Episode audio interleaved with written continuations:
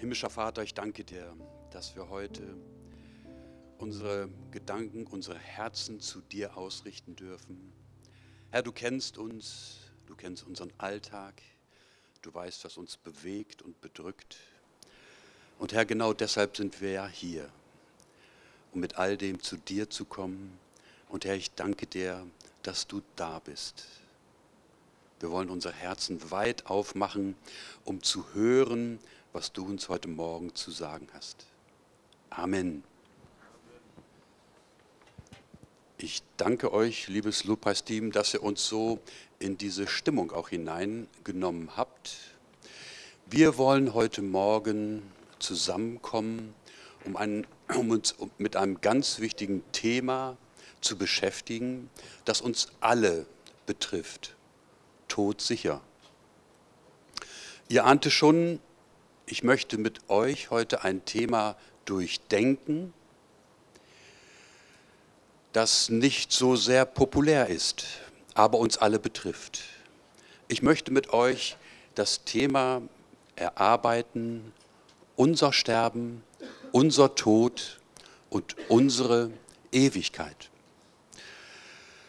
Ihr müsst wissen, das Thema habe ich seit einigen Wochen auf dem Herzen und ich stehe heute Morgen hier mit etwas mummrigen Knien. Ich habe gedacht, kann man so ein Thema eigentlich am Sonntagmorgen der Gemeinde zumuten? Ist das nicht nur ein Thema für Beerdigung? Aber das Thema hat mich nicht losgelassen und so wollte ich auch gehorsam sein und heute Morgen dieses Thema mit euch teilen unser Sterben, unser Tod und unsere Ewigkeit. Als Grundlage möchte ich als erstes verkünden, Jesus sagt, ich bin die Auferstehung und das Leben. Wer durch den Glauben mit mir verbunden ist, der wird leben, auch wenn er stirbt. Glaubt ihr das? Etwas lauter bitte. Glaubt ihr das? Hey, das ist ganz wichtig, dass wir diese Aussagen in unseren Herzen so richtig verankert haben. Und wenn du heute Morgen hier sitzt und sagst, ich höre diese Botschaft wohl, aber der Glaube fehlt mir noch in deinem Herzen, dann bitte bleib sitzen. Wir wollen gemeinsam dieses Thema einmal durchdenken und ich hoffe und bin gewiss, dass du hinterher diese Aussage, die Jesus uns gegeben hat, auch besser nachvollziehen kannst. Zu Beginn möchte ich uns einen Bibelvers vorlesen aus den Psalmen. Es ist aus dem Psalm 90 das Wort, Herr, lehre uns bedenken, dass wir sterben müssen, damit wir klug werden. Eine geniale Formulierung von Martin Luther. Er hat so eine wunderbare Sprachgabe gehabt, dass er Aussagen sehr markant und treffend auch formulieren konnte. Herr, lehre uns bedenken, dass wir sterben müssen, damit wir klug werden. Wer hat es geschrieben? Mose. Der einzige Psalm in unserem Psalmbuch, der Mose zugeordnet wird, den Mose verfasst hat. Und ich denke, Mose war am Ende seines Lebens und hat Rückblick gehalten. Er hatte viel erlebt mit Gott, aber auch mit Menschen. Er hatte ein großes Volk geführt aus Ägypten. Er hat selber Niederlagen erlebt, auch erlebt, was es heißt, Fehler zu begehen. Und er hat am Ende seines Lebens diesen Vers uns überlassen. Herr, lehre uns bedenken, dass wir sterben müssen. Nicht damit wir depressiv werden. Das ist mir ganz wichtig heute Morgen. Die, das Thema hat nicht zum Ziel, dass wir alle traurig und depressiv nach Hause gehen, nach dem Motto, ach, dann müssen wir ja alle sterben. Nein, sondern dieser Vers hat die Zielrichtung, Herr, lehre uns bedenken, damit wir klug oder weise werden. Das ist also das Ziel, wenn wir über unser Sterben nachdenken, dass wir weise werden und am Ende unseres Lebens nicht etwa sagen müssen, ach, ich habe so viel Zeit vergeudet für alles Mögliche, was für die Ewigkeit gar keinen Wert hat. Also, wir wollen weise werden, wir sollen weise werden. Herr, lehre uns bedenken. Gott möchte uns heute Morgen einmal beiseite nehmen. Und ich möchte euch einladen, das einmal zuzulassen.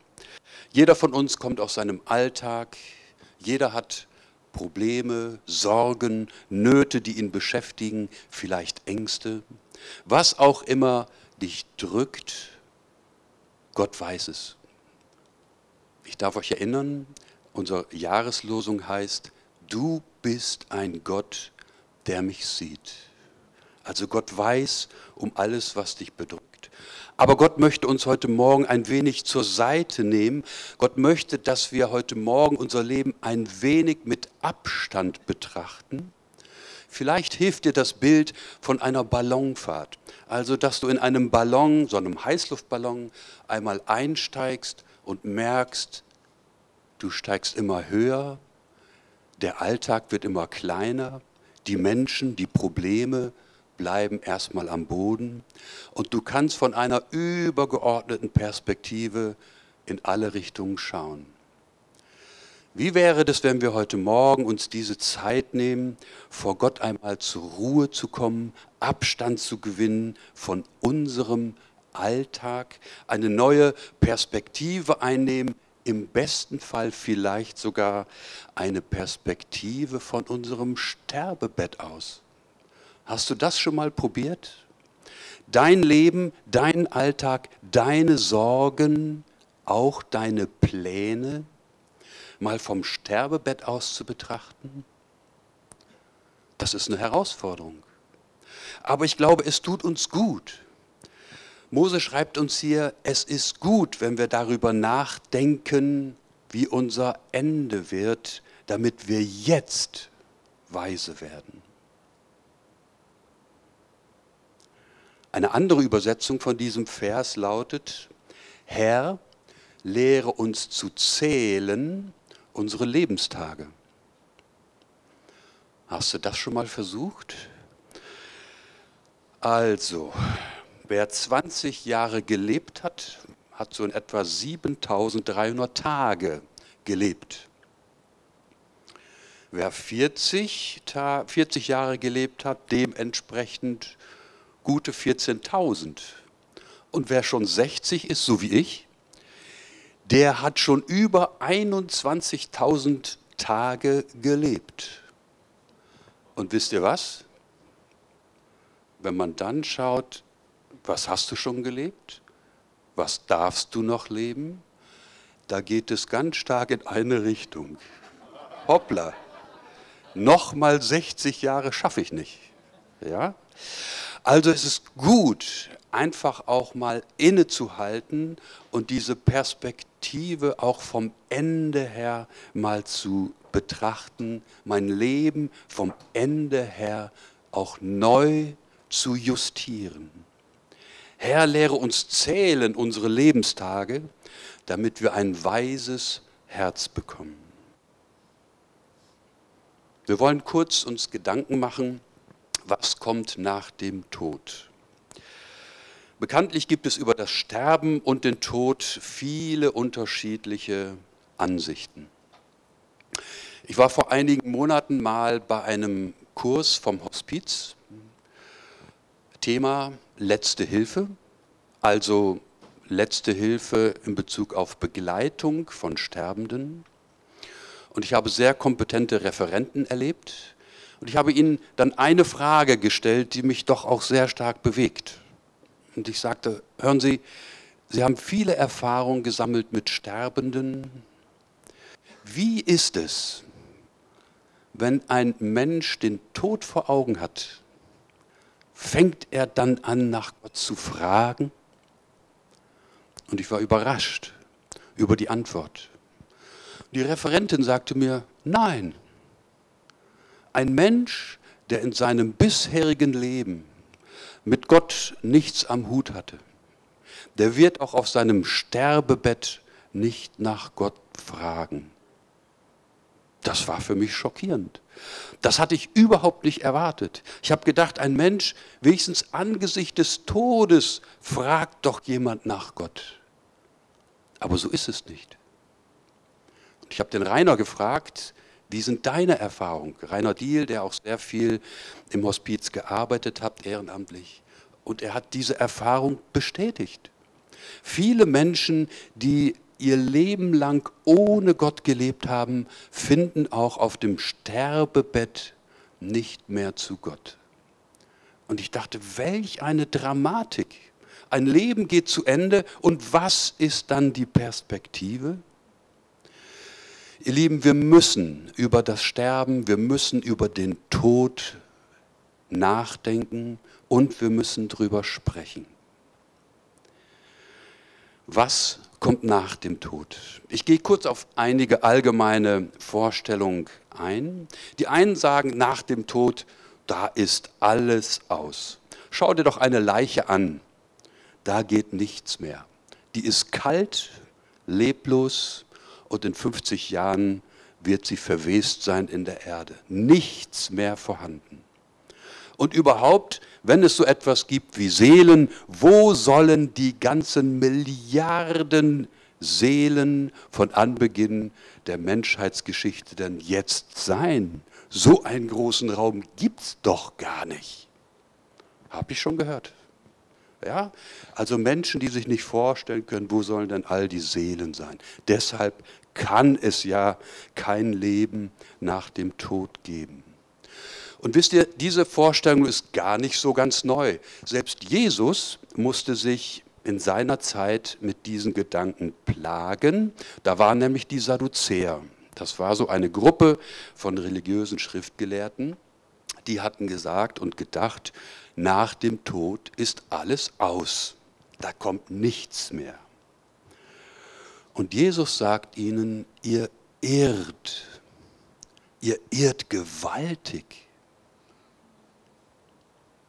Denn Gott ist doch nicht ein Gott der Toten. Also wir dürfen heute Morgen ganz klar sehen, mit dem Tod ist nicht alles aus, sondern es gibt ein Leben nach dem Tod. Da komme ich gleich nochmal drauf. Wir schauen mal ganz kurz auf eine zweite Vorstellung über das, was nach dem Tod kommt. Dieser ganze Bereich der Reinkarnation. Also wir werden alle nochmal irgendwie wiedergeboren in einem anderen Lebewesen als Kuh oder auch als Ratte. Wir hatten letzte Woche das Thema, dieser Rattentempel existiert, weil Menschen glauben, dass andere Seelen in diesen Ratten wiedergeboren wurden. Also auch ein Gedanke, den Millionen von Menschen anhängen, wir würden irgendwie noch einmal in irgendeiner Form wiedergeboren. Am Ende weiß niemand, wie lange so etwas geschehen soll und vor allem, man kann es ja auch gar nicht überprüfen. Dann gibt es noch eine dritte, sehr verbreitete Vorstellung, der Gedanke der Allversöhnung auch nach dem Tod. Kurz gesagt, am Ende kommen doch alle in den Himmel, weil Gott ja ein Gott der Liebe ist und doch keinen in die Hölle schickt. Klingt irgendwie logisch, aber ist zutiefst menschlich. Ein Gedanke, der auf menschlichen Mutmaßungen gründet.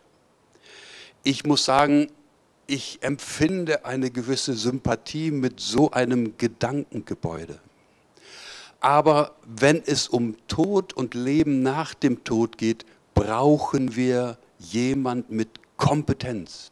Da brauchen wir nicht irgendwelche Vorstellungen, Fantasien oder schöne Welten, die wir uns ausdenken, sondern wenn es um diese wichtige Frage geht, brauchen wir jemand mit Kompetenz, der uns mit Autorität sagen kann, was Sache ist.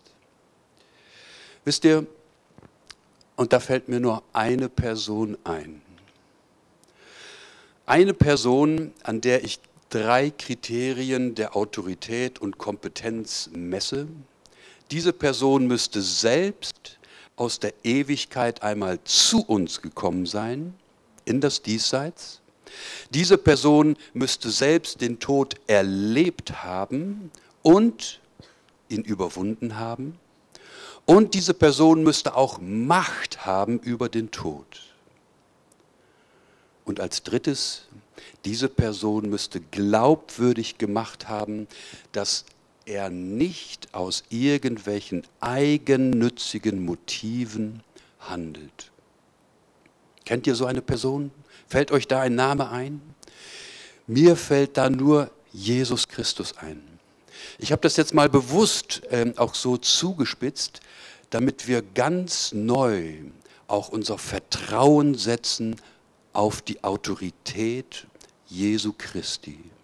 Bei all dem Fragen um Leben nach dem Tod, über unser Sterben, über das Jenseits, ist es so wichtig, dass wir uns hängen an dieser Person, die echt Autorität bewiesen hat.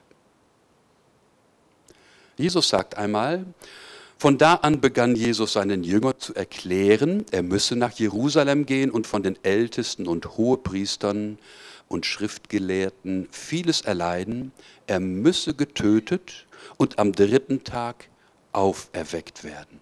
Jesus wusste, was auf ihn zukam. Und Jesus wusste, dass er den Tod erleiden würde, aber am dritten Tag auferweckt werden würde. Und Jesus sagt nach seiner Auferstehung, ich war tot, aber jetzt lebe ich in alle Ewigkeit und ich habe die Schlüssel zum Tod und zum Totenreich. Jesus hat die Autorität über den Tod. Wer Schlüsselgewalt hat, hat den Zugang. Wer Schlüsselgewalt hat, kann aufmachen, kann versperren. Und Jesus sagt, er hat Autorität über den Tod. Ihr Lieben, merkt euch diesen Vers, merkt euch diese Worte Jesu Christi, damit wir sicher werden in unserem Glauben. Hast du einmal nachgedacht, woher kommt eigentlich der Tod? Die Evolutionswissenschaftler sagen, klar, der Tod ist eine geniale Erfindung der Evolution. Die Evolution hat sich gedacht, so wird die schlechtere DNA immer wieder ausgelöscht und die neuere, bessere DNA kann sich multiplizieren. Hat sich die Evolution gedacht. Interessant, dass die Evolution auch denken kann. Also wir sehen, der Tod ist Tatsache, aber es gibt nur ein Buch, das erklärt, wo der Tod eigentlich herkommt. Der Tod war nicht immer da, denn dann wäre Gottes Schöpfung auch unvollkommen, aber der Tod ist geworden durch den Ungehorsam von den ersten Menschen. Ich denke, das ist gut für uns zu wissen als Hintergrundinformation. Wir können erklären, wo der Tod überhaupt herkommt. Das wirst du nirgendwo anders glaubwürdig finden. Gott hatte zu den ersten Menschen gesprochen, wenn du von diesem Baum der Erkenntnis des Guten und des Bösen isst, wirst du sterbend sterben. Also Du wirst langsam den Tod erleben und letztendlich daran sterben. Und genauso kam es. Durch Ungehorsam kam der Tod in diese Welt, in die an sich perfekte Schöpfung Gottes.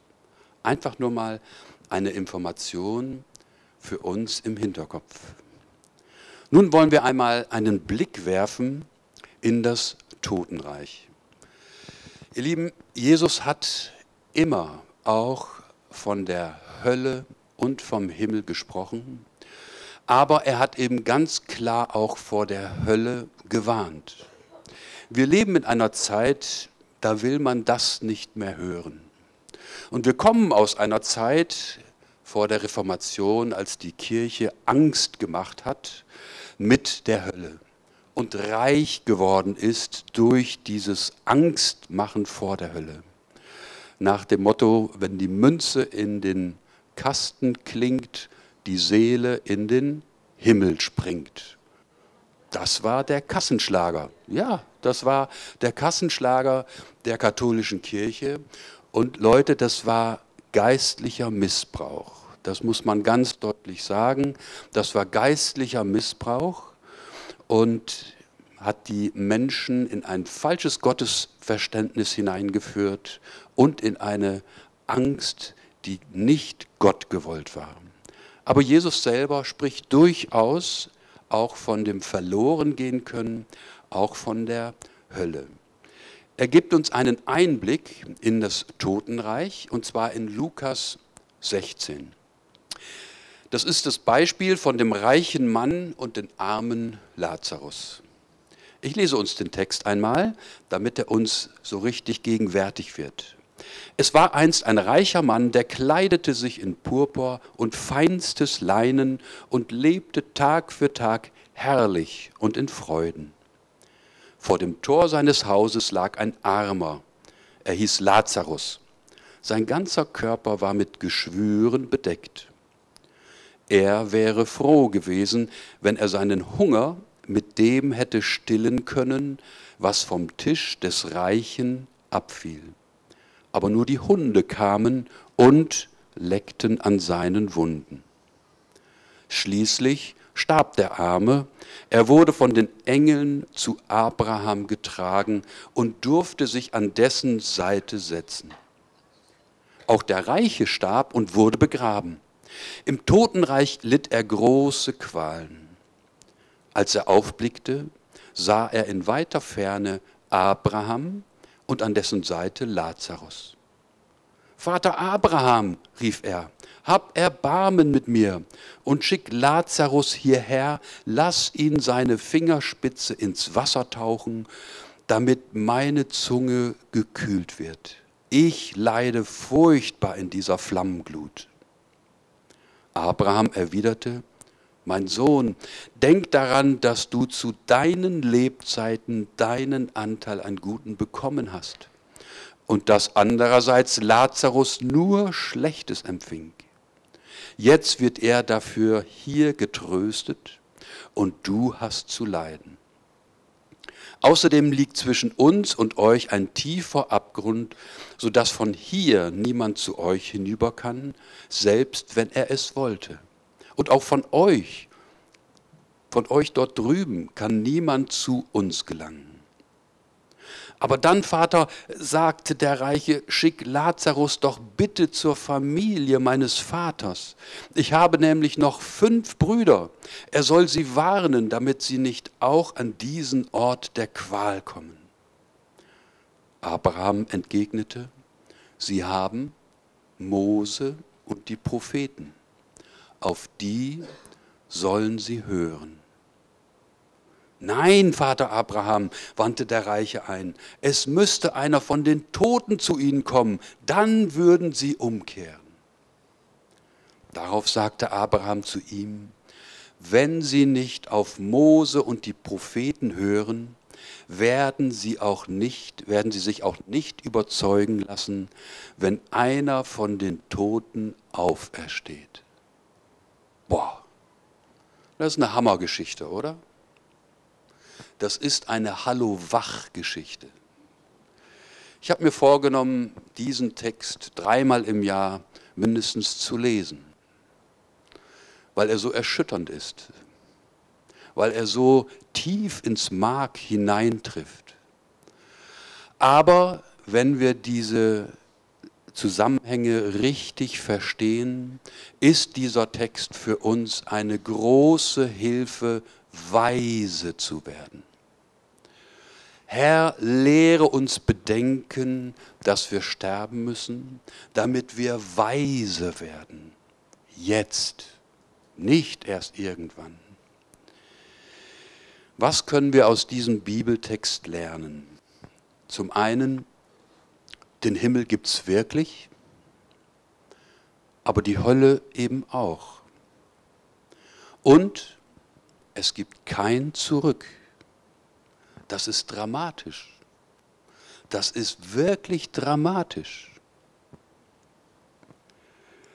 Hat denn der reiche Mann keine zweite Chance verdient? Doch, ganz sicher. Aber wisst ihr was? Er hat sie schon gehabt.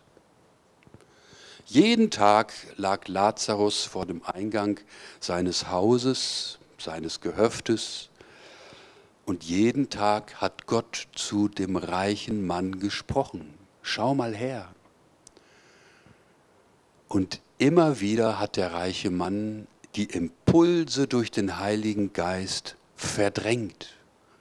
Womöglich hat er gesagt, Gott findet mich klasse, weil er hat mich ja gesegnet, ich bin reich geworden.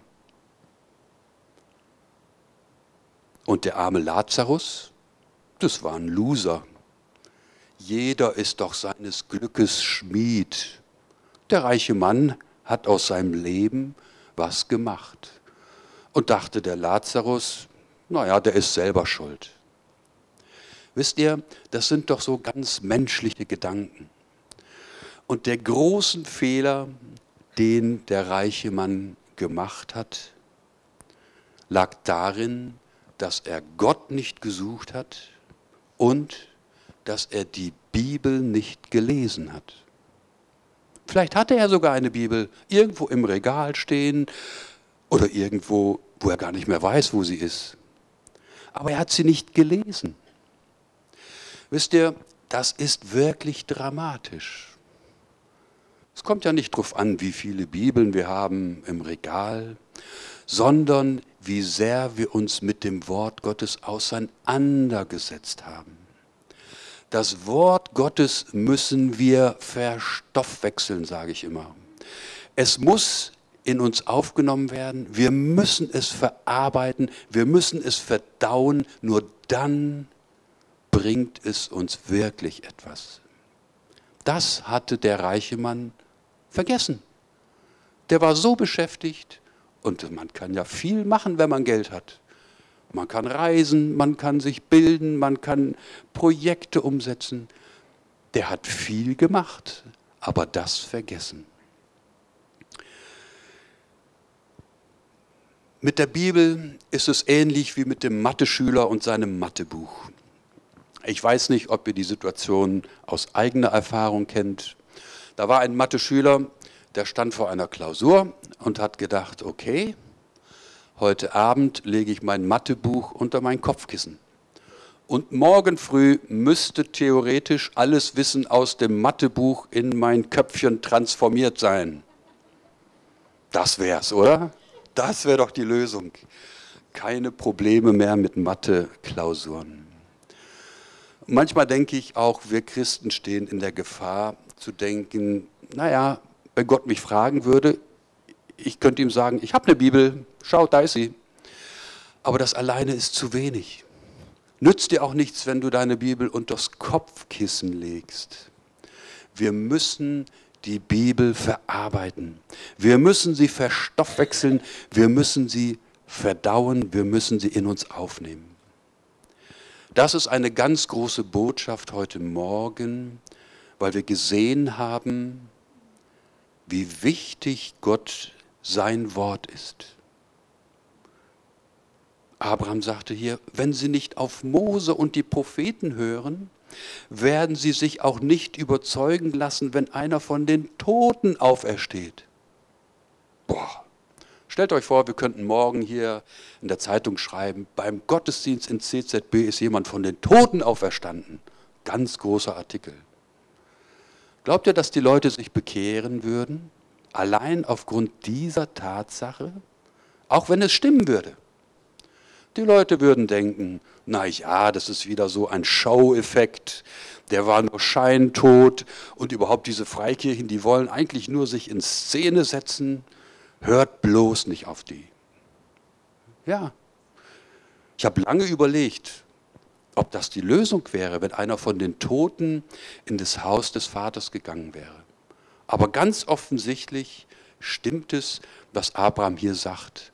Wenn sie nicht auf Mose und die Propheten, auf das Wort Gottes hören, werden sie sich nicht überzeugen lassen, selbst wenn einer von den Toten auferstehen würde. Was für eine Dramatik. Wir sehen also hier, wie wichtig für uns das Wort Gottes ist.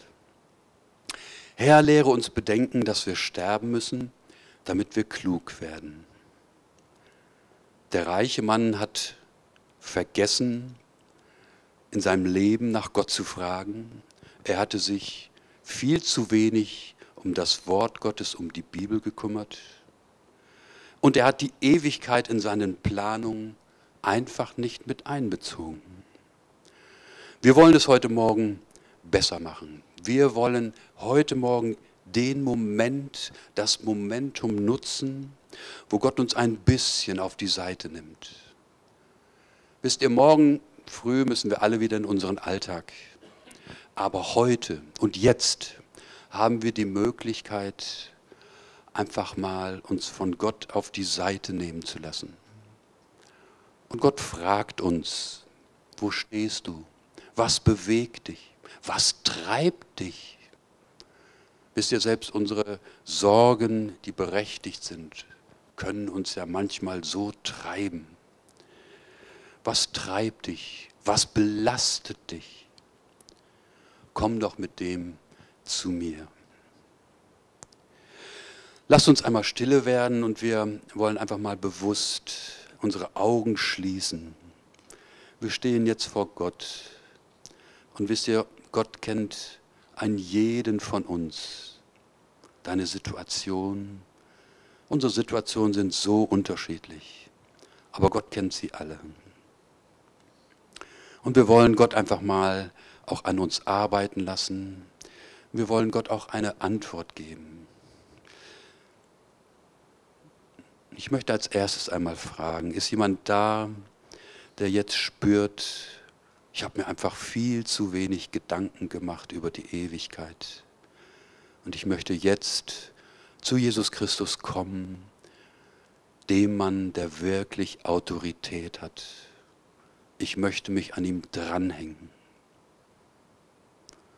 Dann kannst du jetzt für dich eine Hand heben. Ich schaue auch nicht hin. Es geht jetzt um dich und deinem Gott. Gib ihm ein Zeichen, dass du einfach sagst, ja Herr, ich habe gehört, und ich möchte reagieren. Ich möchte auch fragen, wenn jemand da ist, der merkt, boah, mein Alltag, der hat mich so gefangen genommen, so viel Herausforderungen. Ich stehe ganz groß in der Gefahr, dass ich die Ewigkeit aus meinem Blick verliere. Dann darfst auch du jetzt eine Antwort geben, deinem Gott gegenüber. Gott ist da, er sieht uns und er wird uns helfen.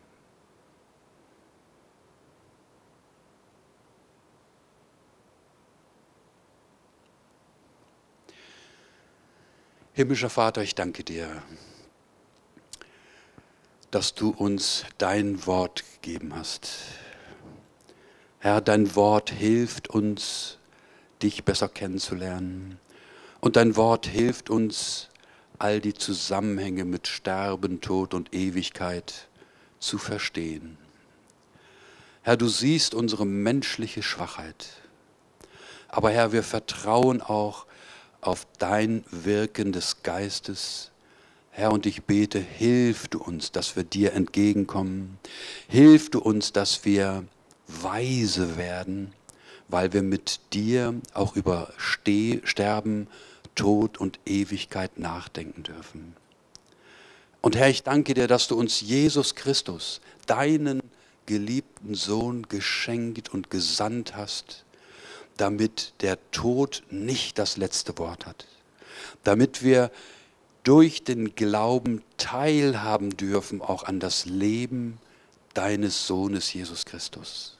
Danke, Herr. Danke, Herr, dass du uns da eine so große Perspektive schenkst. Amen. Jesus Christus sagt, ich bin die Auferstehung und das Leben. Wer durch den Glauben mit mir verbunden ist, wird leben, auch wenn er stirbt. Wir wollen gerade jetzt noch gemeinsam das Abendmahl einnehmen und ich muss mich kurz umziehen, weil ich euch noch etwas zeigen möchte. Aber ihr dürft schon mal innerlich euch konzentrieren auf die Gedanken rund ums Abendmahl. Also ich darf euch als erstes meinen alten Mantel präsentieren. Wie findet ihr den? Äh, also wer hat gesagt schön? Äh, ich sage euch den Hintergrund, das ist ein alter Mantel und meine Frau sagt schon lange, wann schmeißt du den endlich weg? Aber ich sage, für die Arbeit ist er immer noch gut genug. Ja, okay. Aber mir ist es auch ein Bild geworden. Diesen alten Mantel habe ich wirklich ein bisschen lieb geworden. Er hängt an mir. Für die Farbe kann ich so nix. Den habe ich so gekauft. Aber schwarz ist ja irgendwie im Trend, oder? Ich sehe viele Leute, die mit schwarz rumrennen. Also bloß nicht auffallen. Aber dieser Mantel soll uns heute auch etwas illustrieren. Und ich hoffe, ihr könnt mir nachher sagen, wie dein Mantel heißt. Der hat nämlich einen Namen in diesem Bild. Also, er hat viele Taschen, da kann man einiges verstecken, äh, auch das, was andere jetzt nicht sehen sollten. Und okay, der hat so einige Verschleißerscheinungen, aber das ist eben halt der Zahn der Zeit. Und ich lese uns jetzt zum Abendmahl einen Text, um, bei dem es auch um einen Mantel geht, geht. Einen Text aus Lukas 18. Dann wandte sich Jesus einigen Leuten zu, die voller Selbstvertrauen meinten, in Gottes Augen untadelig dazustehen und deshalb für alle anderen nur Verachtung übrig hatten. Er erzählte ihnen folgende Geschichte. Zwei Männer gingen hinauf in den Tempel, um zu beten. Ein Pharisäer und ein Zolleinnehmer.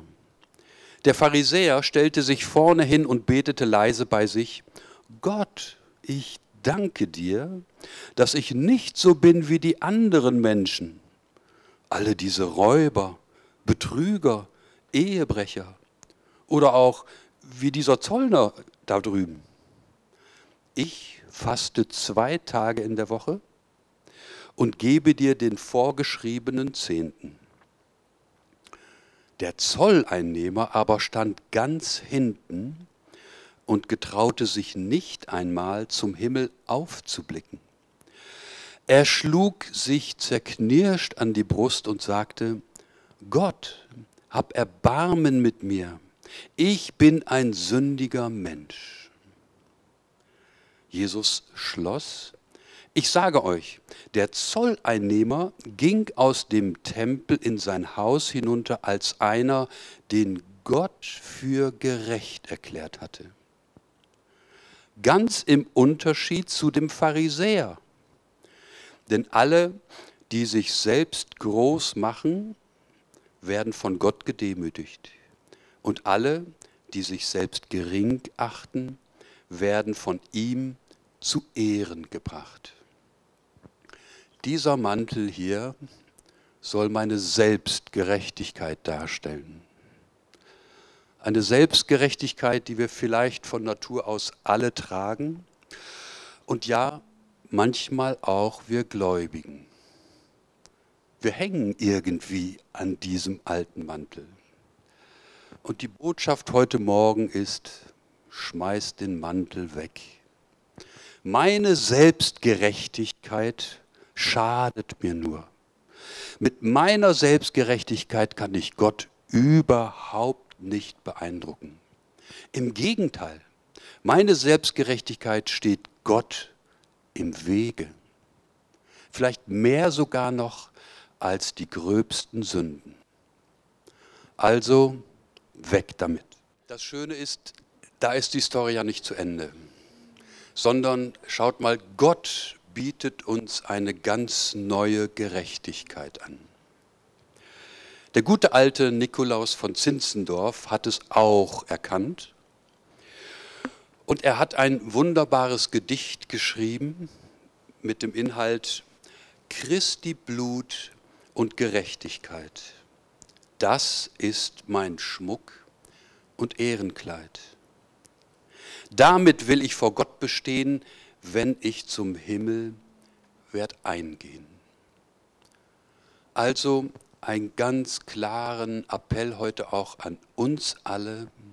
Schmeiß deine fromme Gerechtigkeit, deine Selbstgerechtigkeit mal so richtig über Bord, auch mal bewusst in die Ecke ablegen und zieh dir die Gerechtigkeit Gottes an, also die Gerechtigkeit, die vor Gott wirklich gilt, nämlich dass wir in Anspruch nehmen, was Jesus Christus am Kreuz mit seinem Blut vollbracht hat.